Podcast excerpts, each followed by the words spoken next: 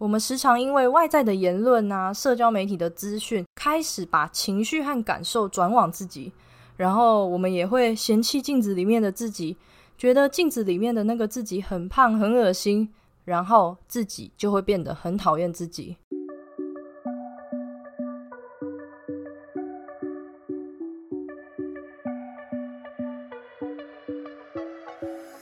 Hello，大家好，欢迎你回到贱女人的频道。我是这个频道的主持人卡罗，今天是第四十九集。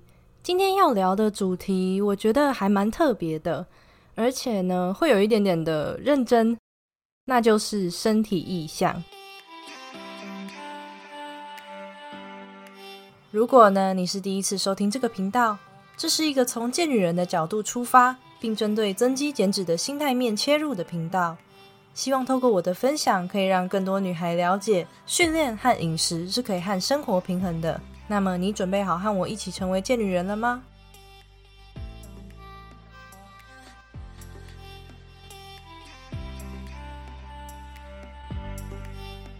？Hello，我是卡罗。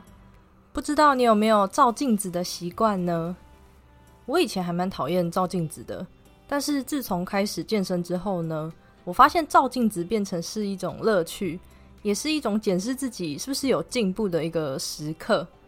而且不得不说，健身房的镜子真的超级多，这样在检视动作的时候也是还蛮方便的啦。但是有时候可以看到很远的人，我自己会觉得就是蛮尴尬的。那今天这集呢，我们所要讨论的是身体意象。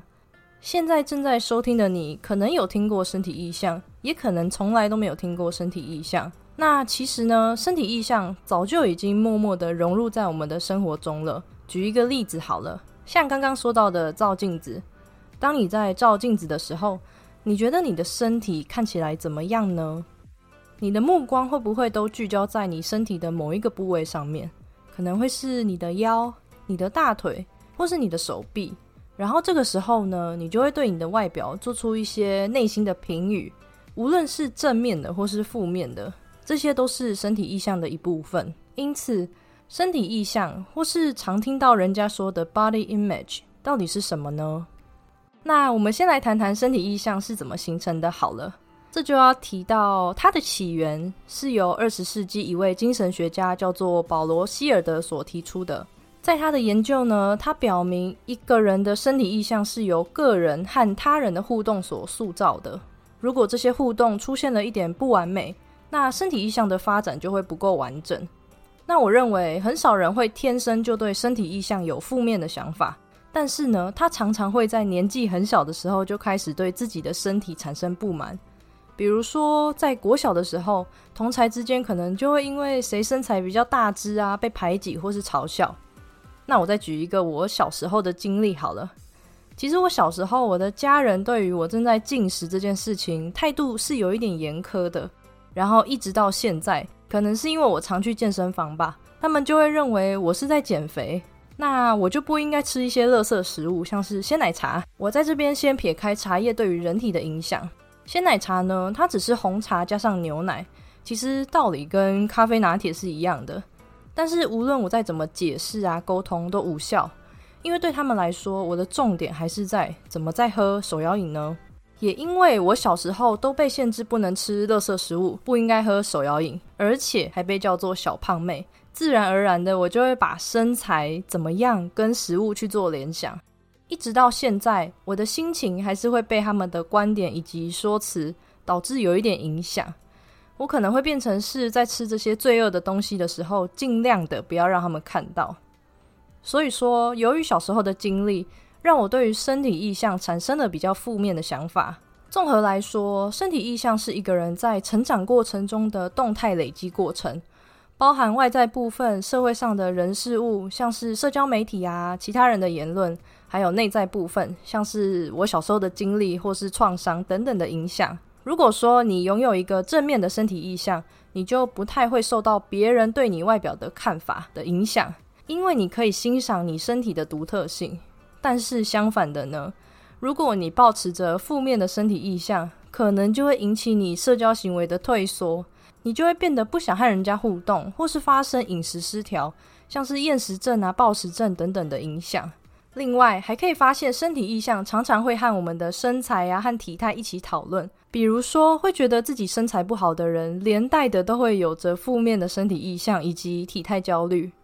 但是，身体意向其实它的范围很广，只要焦点不一样，讨论的结果就会完全的不一样。因此，身体意向也不会只有限定在身材是胖是瘦。根据好几篇的研究显示出，青春期的女生比起男生。更容易因为社交媒体而出现心理健康的问题，像是漂亮的性感比基尼照片啊，会增加青春期的女孩对于身体的不满，所以现在可能就会过度追求自己的外表以及打扮，因为在这些打扮后的样子被放在网络上，可以获得很多的赞跟赞美，进而导致他们认为他们的价值是来自于他们的外表的。这个案例呢，讨论的比较像是社交媒体跟身体意向的关系。那我再分享另一篇的研究，这次研究的对象就很不一样喽。它是探讨不同类型的癌症患者跟身体意向之间的关系。那今天我不是要聊这不同癌症的类型有什么，而是说你可能没有想过，原来在罹患或是曾经罹患过癌症的人，他们也有身体意向的问题。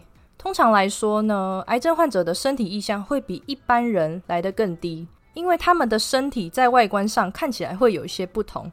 进而影响对自己外表的满意度。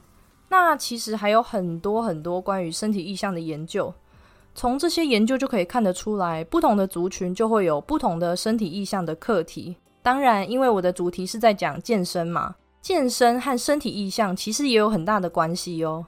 你有没有发现，健身现在好像已经变成是一种风潮，一种潮流？当然，我是很乐见健身风气的流行。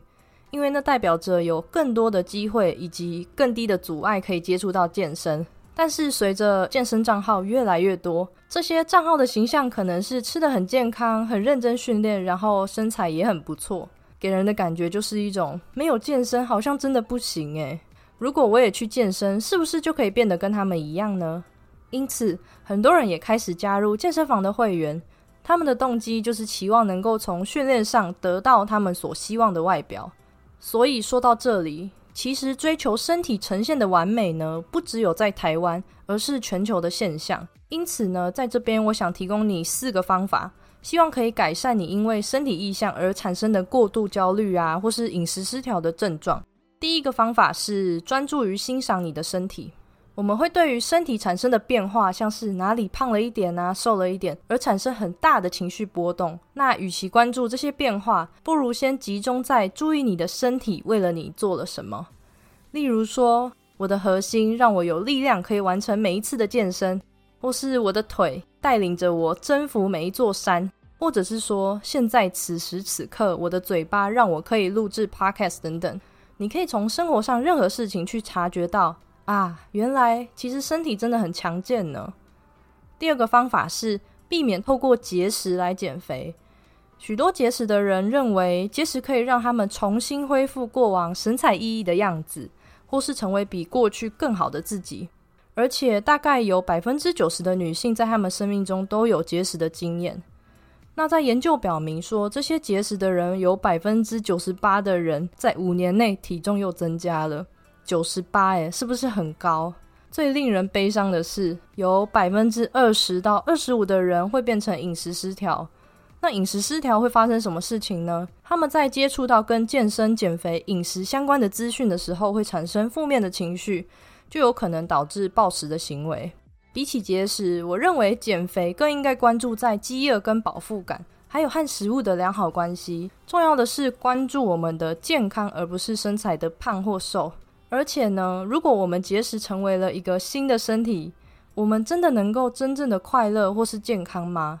那第三个方法是避免与他人进行身材的比较。我相信我们难免都会和他人进行比较，其实比较也不见得都是不好的。许多竞技比赛也是因为比较才变得有趣嘛，才会激起大家的斗志。但是对于身材上的比较，我必须说，因为先天遗传的关系。你身体真的有许多部分是无法被改变的，即便是双胞胎，他们的身体也不是完全一样的。再来就是那些社群照片的真伪，你也不得而知啊。所以说，如果你就是会忍不住想要把你的身材跟社群媒体上的照片进行比较的话，那我建议你就直接划界限，退掉追踪吧。第四个方法也是最后一个方法，那就是建立正面的身体意向。从今天的分享，应该就可以知道，负面的身体意向会影响我们的身心状况。But you are unique，你一定要记得这句话。如果你有一个比较正面的身体意向，你就不会受到别人对你外表的看法而有什么影响。那么，建立正面的身体意向，你可以透过练习和自己交朋友。你的身体是不是需要睡眠跟食物呢？那就要记得供应给他。那在他需要放松的时候，是不是也可以安排一下瑜伽或是冥想练习等等？那以上四个方法提供给你喽。最后呢，我想分享的是在《羞辱创伤》这本书中提到的一段话。他说：“我们常常从羞辱我们的人手上接过鞭子，继续鞭打自己，继续嫌弃那个不够好的自己。我们时常因为外在的言论啊、社交媒体的资讯，开始把情绪和感受转往自己，然后我们也会嫌弃镜子里面的自己，觉得镜子里面的那个自己很胖、很恶心。”然后自己就会变得很讨厌自己，所以希望现在每一个正在收听的你都可以意识到，无论你的价值是取决于什么，都不会是那些令人觉得遥不可及而且不切实际的照片。那么，谢谢一直收听到最后的你，不知道你对于今天自己有没有一些收获或是启发，想和我分享呢？你可以私讯给我，你也可以分享在你的 IG 上面，然后 tag 贱女人。账号是底线，Listen to Carol 底线。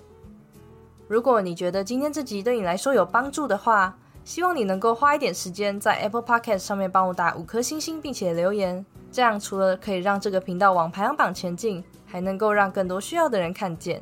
如果说你有感受到这个频道用心制作的内容，我也很荣幸可以邀请你赞助贱女人。你可以在资讯栏上面找到网址，选择一次性的 Donate。透过你的行动支持，可以让我更有动力继续创作出更好的内容，然后让我陪你一起在训练以及饮食的路上越走越顺利吧。最后的最后，你一定要记得，You can be strong and sexy。那我们就下次再见喽。